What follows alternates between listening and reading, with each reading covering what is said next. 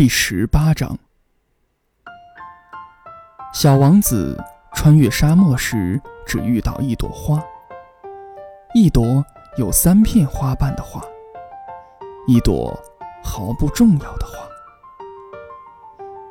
你好，小王子说。你好，花说。请问哪里有人呢？小王子很有礼貌地问：“这朵花曾经看见路过的商队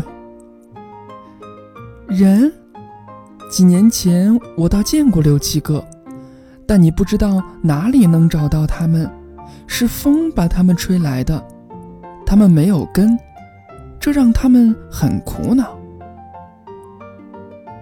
再见，小王子说。再见。花说。